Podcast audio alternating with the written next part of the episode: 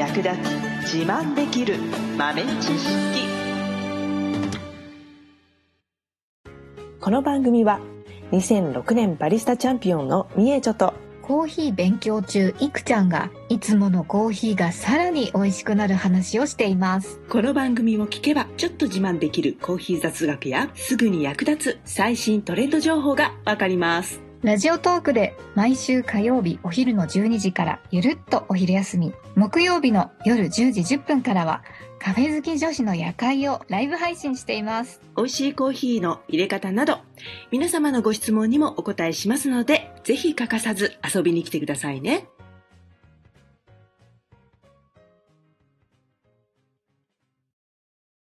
ねちょ先生はいこの間なんかすごい珍しいものを見つけちゃったんです。うんあの、グリーンコーヒーとか言って、焙煎しないコーヒー？なんか健康にいいとかって聞いたんですけど、はいはいほ、ほ、本当に？みたいな。どんな味するのかなって。もともとね、コーヒー業界の専門用語として、焙煎する前の生のコーヒーのことをグリーンコーヒーっていうふうに言っているんですけど、まあそれをね、焙煎しないでそのまんま飲むといいことが、そう、いいことがあるぜっていう最近ちょっとこう健康志向の高まりとともに注目されているんですよね。へえ、そうなんだ。ただ単に焙煎してないっていうだけのコーヒー豆なので、まあ別にその素材そのものがね、珍しいというわけではないんですけど、どどう、どうやって飲むんですか、それって。うーん、まあお茶のような感覚かな。飲飲むとしたら。うん。ちょっとね、生のままだと豆が硬いんで、はい。ミルで引いたりとかは当然できなくはないけど、結構大変なんですよ。ああ、そうなんだ。うん。なので、どうやって飲んでるのかなまあ、市販のものだと、もう、あの、粉末になっているものとか、そういったのがあるんで、それだったらまあ、お湯に溶かして飲むっていう感じだと思うんですけど、ええうんあとは、まあ、豆のまんまの場合は、煮出すっていう感じですかね。煮出すんだ。うん。そうなので、うーんと、豆を引くのは結構大変なので、豆のつぶつぶのまんま、えーお湯を入れて、そのままぐつぐつ弱火で、ぐつぐつというか、コトコトか。ね。弱火でコトコト煮て、で、まあ、色がグリーンコーヒーだけに緑っぽい色に変わるんですね。で、まあ、グリーン色に変わったら、OK みたいな感じですかね。うんで、あ引いて飲む場合は、まあ普通にドリップみたいな感じで入れてもいいと思いますね。うんうん、これはん何が健康に良いのでしょうか？えっ、とね、生のまんまの方がコーヒーに含まれている成分、よく聞くところで言うと、えーカフェインだったり、クロロゲン酸っていう、まあコーヒーのポリフェノールですね。そういった成分が生の状態が一番多く含まれているっていうふうに言われてるんですね。なので、まあコーヒーの健康にいいとされている効能を一番いい状態で吸収したいんだったら生がいいに決まってるじゃんみたいな。うーんうん。そっかうんうん。で、一番いい状態で栄養素というかカフェインとかポリフェノールが残っている状態で飲めば健康にいいですよっていうね、ことなんですよね。うーんうん。そういうことなんですねうん。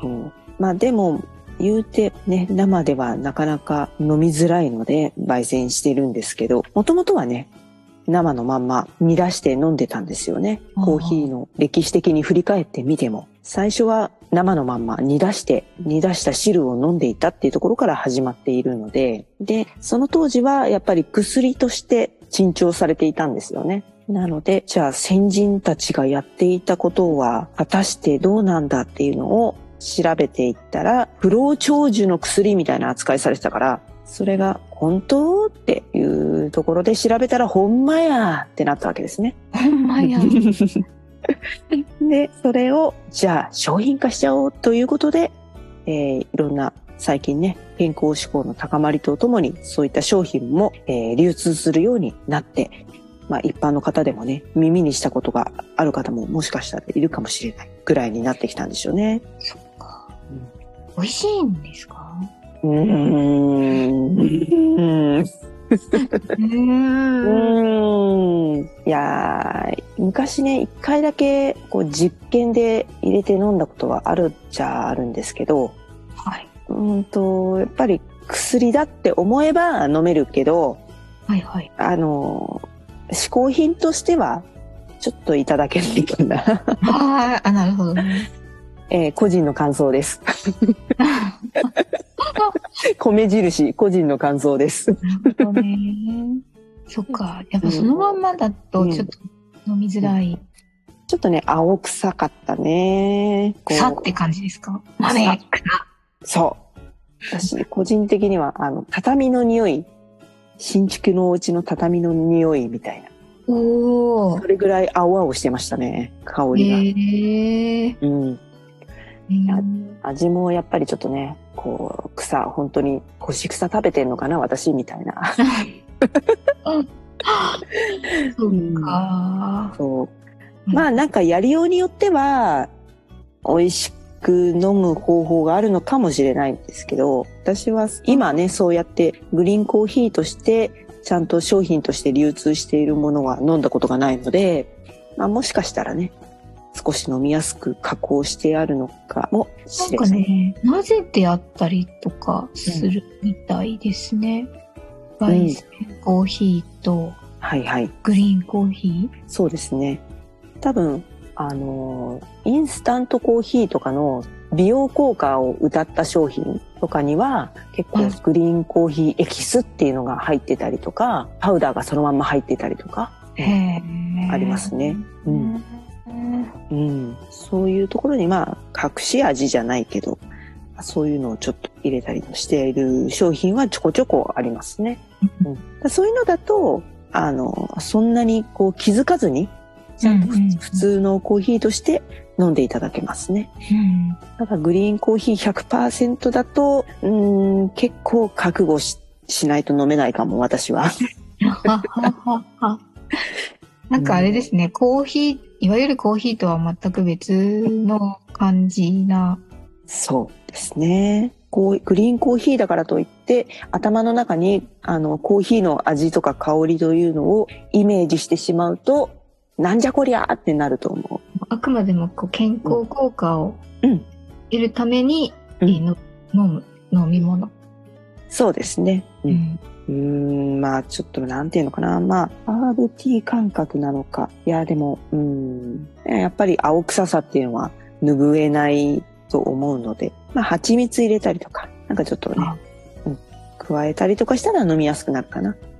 うんなので、まあもしね、あの、グリーンコーヒー入手することができましたらですね、ちょっと試してみてもいいのかなとは思いますが、まあでも、うーん、まあ焙煎できる人だったらいいけどね、あの、ちょっとだけグリーンコーヒーを体験して、で、まあ残ったやつは普通に焙煎して、コーヒーとして飲めばいいので、うんああ、そっか。そうそうそう。じゃあ手持ちのある生の豆でなんかちょっと試しにそうそうそうそう。やってみたら、どんな味がするかっていうのはうんうん体験できますもんね。そうそうそう。で、もし手持ちの、まあ生豆って言われているもの、イコールグリーンコーヒーなので、はい。そのまま、あの、それを煮出せばいいわけなんですけれども、まあ、あの、入れる前に、あの、ちょ、ちょっとね、お湯ですすいであげてから本格的に煮出してあげるといいですね。あ、そうなんですか？そう、もし普通の生豆をね、グリーンコーヒーとして入れて飲んでみたいなっていう場合は、あの、少しお湯で、まあそんな熱湯じゃなくて大丈夫です。50度ぐらいとか、それぐらいのお湯で、お米を研ぐ要領でシャカシャカっと洗ってもらって、うん、まあ、はいお湯だからね、あの、素手では混ぜらんないけど、ちょっと、なんかしゃもじかなんか使ってもらって、シャカシャカっとゆすいでもらって、それからお湯で煮出してもらうといいかなと思います。うん。結構ね、生豆、あの、汚れているので、やっぱり、あの、焙煎とかで熱を加える分には、あの、まあ、そんなに気にはならないんですけど、お湯程度の熱だとちょっと弱いので、あの、しっかり洗って、まあ、雑菌とかね、あの、落としてから、汚れとかを落としてから入れてもらった方がいいかなと思います。かりました。はちょっと恐る恐るやってみてください。い。えなんか、健康効果得たいなーって。うんうんうん。そうね。そういった意味では確かにパワフルかもいいと思います。ちなみに、ちなみに、うん生の豆と書いて、木豆って言ったり生豆って言ったりするじゃないですか。うんあれってなんか、どっちが正しいとか、あるんですか？素朴な疑問です。これはね、生豆っていうのが正しいですかね。はい。あ、そうなんですね。はい。プロの人でもね、木豆って言ってる人もいるんですけど、まあ通じればいいかって感じですけど。まあ正確には生豆というのが正解ですかね。昔はもう生豆っていうのがもう当たり前で、木豆って言ってたら、なんだこの素人が、みたいな、ちょっと思われてたかもしれないけど、まあ今は結構緩いから、結構豆って言ってても別になんか生豆だよって言われたりかとかはしない。あかな？うん。まあ本当はね、生豆って言うんだけどね、ぐらいの感じですかね。わかりました。でもお店に行ってお話しするときは生豆っていうように。そうだね。その方が、うん、いいと思う。最後までお聞きいただきありがとうございました。あなたのコーヒーライフに少しでもお役に立てたら嬉しいです。ご質問やツッコミは、ラジオトークで受付中。毎週火曜日お昼12時から、ゆるっとお昼休み。木曜夜10時10分から、カフェ好き女子の夜会をライブ配信しています。ぜひ遊びに来てください。ではまた次回の配信でお会いしましょう。